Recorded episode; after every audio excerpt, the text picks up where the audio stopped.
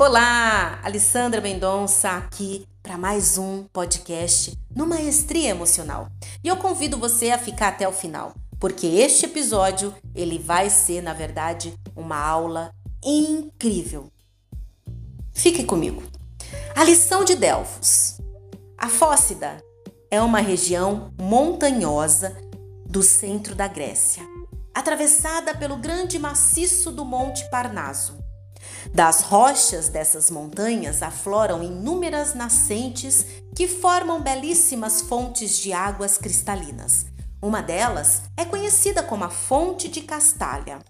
Rodeado de um glamouroso bosque de loureiros, os gregos acreditavam que as musas e ninfas costumavam se juntar ao deus Apolo em torno dessa fonte. Enquanto ele tocava lira, as divindades cantavam. Os gregos acreditavam que Apolo era filho de Zeus, o Senhor Supremo do céu e da terra. Seu reino era amplo. Ele era considerado o Deus da luz, da verdade, da beleza, da música, da poesia, das artes e da profecia. O fascínio dos gregos por Apolo era tanto que por volta do ano 600 a.C. ergueram um majestoso templo em sua homenagem.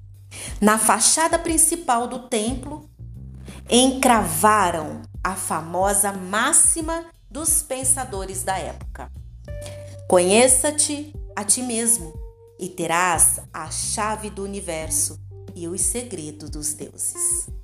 O templo de Apolo tornou-se então a sede do oráculo sagrado. Ele era habitado pela sacerdotisa Pítia. Pítia ou Pitonisa, como também era chamada, era considerada dona do futuro. Suas profecias eram sagradas e sua fama vazava as fronteiras do Império Grego. Pessoas vindas de toda parte visitavam o oráculo na esperança de descobrir o que o destino havia reservado para elas. Durante séculos, generais buscavam conselhos, colonizadores almejavam orientação, cidadãos consultavam-no sobre a vida pessoal. No entanto, nada exaltava o interesse dos sábios tanto quanto a inscrição da fachada do templo, a grande lição de Delfos. Conheça-te a ti mesmo e terás a chave do universo e os segredos dos deuses. Como podemos conhecer a nós mesmos? Considere isso da seguinte maneira: você pensa o tempo todo, certo? Mas alguma vez você já pensou sobre o que pensa? Sobre o motivo pelo que pensa o que pensa? Para descobrir quem somos, temos que adquirir a habilidade de pensar de forma deliberada. Sobre o que pensamos, conhecer o motivo pelo qual pensamos o que pensamos e assumir o controle sobre nosso pensamento. Temos de desenvolver a capacidade de pensar do modo que queremos pensar, assumindo o domínio sobre o pensar compulsivo, que nos domina e que cria essa imagem ilusória sobre um eu diferente do nosso eu real. Apesar da tensão persistente que há entre o pensar deliberado e o compulsivo, nós temos o poder natural de pensar o que quisermos pensar. Mas poucas pessoas desenvolvem essa capacidade. Escolher o que pensar exige muito mais esforço do que ter pensamentos involuntários. Deixar o pensamento se manifestar é simples, mas pensar de forma deliberada é trabalhoso e requer um autocontrole extraordinário. Não há coisa da qual as pessoas fujam mais do que manter continuamente o pensamento focado numa coisa específica escolhida deliberadamente. Mas essa é a única forma de conhecer o eu, que está por trás das aparências. Pense sobre isso da seguinte forma: todos nós temos um filtro mental. Ele define como iremos reagir a cada estímulo. Esse filtro é uma forma característica de como vemos o mundo. Ele nos diz a qual estímulo reagir e qual ignorar, qual tipo de comportamento odiar e qual amar. É esse filtro que cria a motivação em nós. Ele define como pensamos e nos força a ter certas atitudes. Ele é único, ele controla e filtra tudo o que acontece à nossa volta e cria um mundo que é só nosso. É esse filtro que faz com que a pessoa ao nosso lado, mesmo diante da mesma situação, haja de maneira completamente diferente da nossa ou de qualquer outra pessoa. Quando julgamos alguém, avaliamos seu comportamento ou suas atitudes. Usamos esse filtro. Também usamos o mesmo processo para julgar a nós mesmos. Esse processo não é racional, lógico ou consciente. Ele não se manifesta de vez em quando.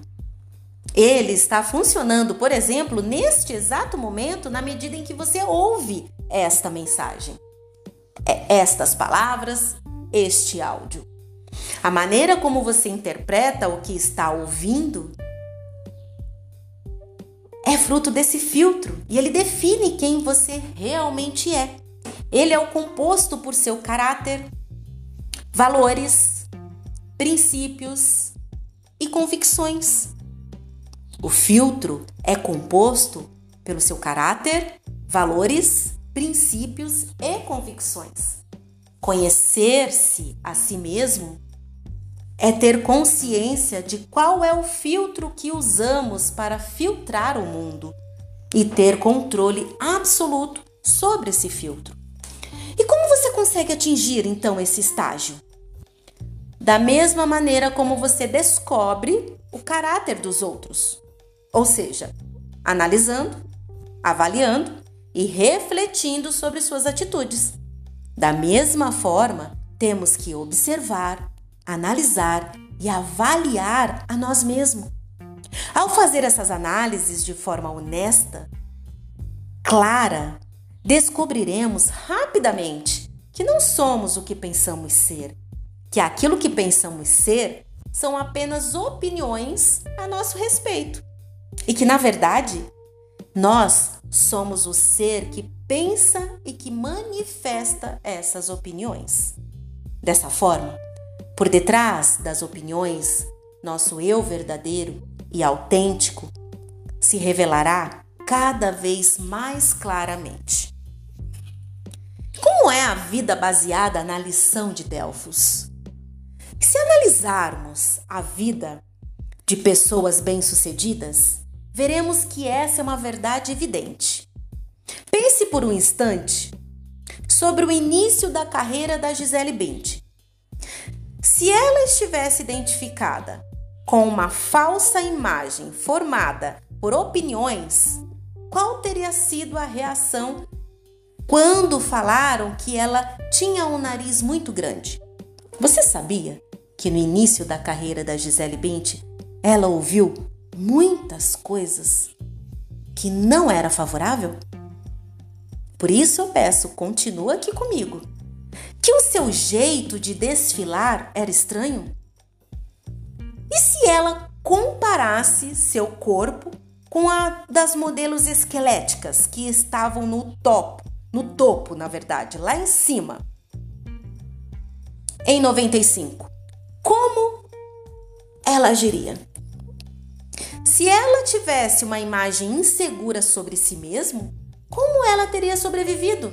a oito meses de rejeição no início da sua carreira. Ouvir um não na adolescência é muito difícil, já dizia Mônica Monteiro, ex-agente de Gisele. Já vi meninas fazendo muita loucura depois de ouvir um não, após terem tido certo sucesso com a participação numa novela ou numa campanha grande e depois ninguém as querer mais. Esse tipo de exposição tem despertado muita controvérsia na imprensa. Existem discussões legítimas sobre até que ponto é humano expor adolescentes a esse tipo de rejeição.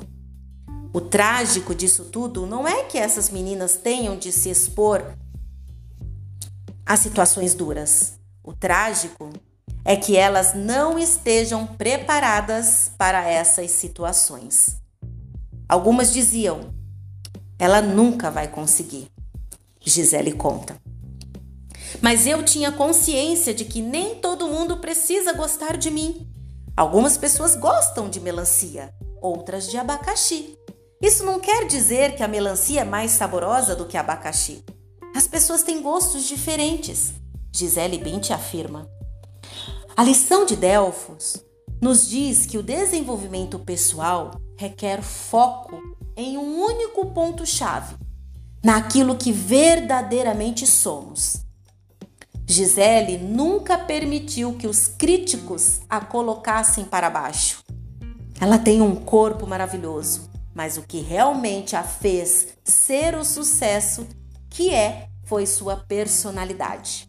A maneira como ela age, seu profissionalismo, afirma Patrícia, irmã gêmea da modelo. Como podemos então resgatar a autenticidade? Por tudo isso, uma vida baseada na lição de Delfos é muito diferente de uma vida normal. Se Gisele Bint, por exemplo, sentasse ao nosso lado num avião, ao olhar pela janela, ela não enxergaria o mesmo mundo que muitos de nós. Ela tem um filtro diferente, enquanto a maioria de nós se preocupa em causar uma boa impressão ou em rejeitar aqueles que não causam uma boa impressão. Pessoas como Gisele Bündchen encanta com uma autenticidade imbatível. O que é uma autenticidade? A autenticidade por si só é atraente, magnética. Ela possui um impacto poderoso e fluente sobre outras pessoas. Quando entramos em contato com ela, temos a sensação de que estamos em contato com algo real, seguro. Nossa sombra, ao contrário, transpira insegurança e instabilidade. Você já se perguntou, por exemplo, por que gostamos tanto de crianças? Não é pelo que elas possuem, nem pelo que sabem, mas é puramente pelo que elas são. Elas não tentam causar impressão. Elas não tentam representar. Não existe superficialidade, segunda intenção ou até mesmo interesse. Por isso, a melhor maneira de causar uma boa impressão é não tentar causar impressão alguma. Mas ser exatamente quem somos. Todos nós temos essa criança trancada dentro de nós. Ela é nossa autenticidade. Como podemos resgatar a autenticidade da nossa criança interior? Conheça-te a ti mesmo e terás a chave do universo e os segredos dos deuses. Gratidão por você ficar até aqui.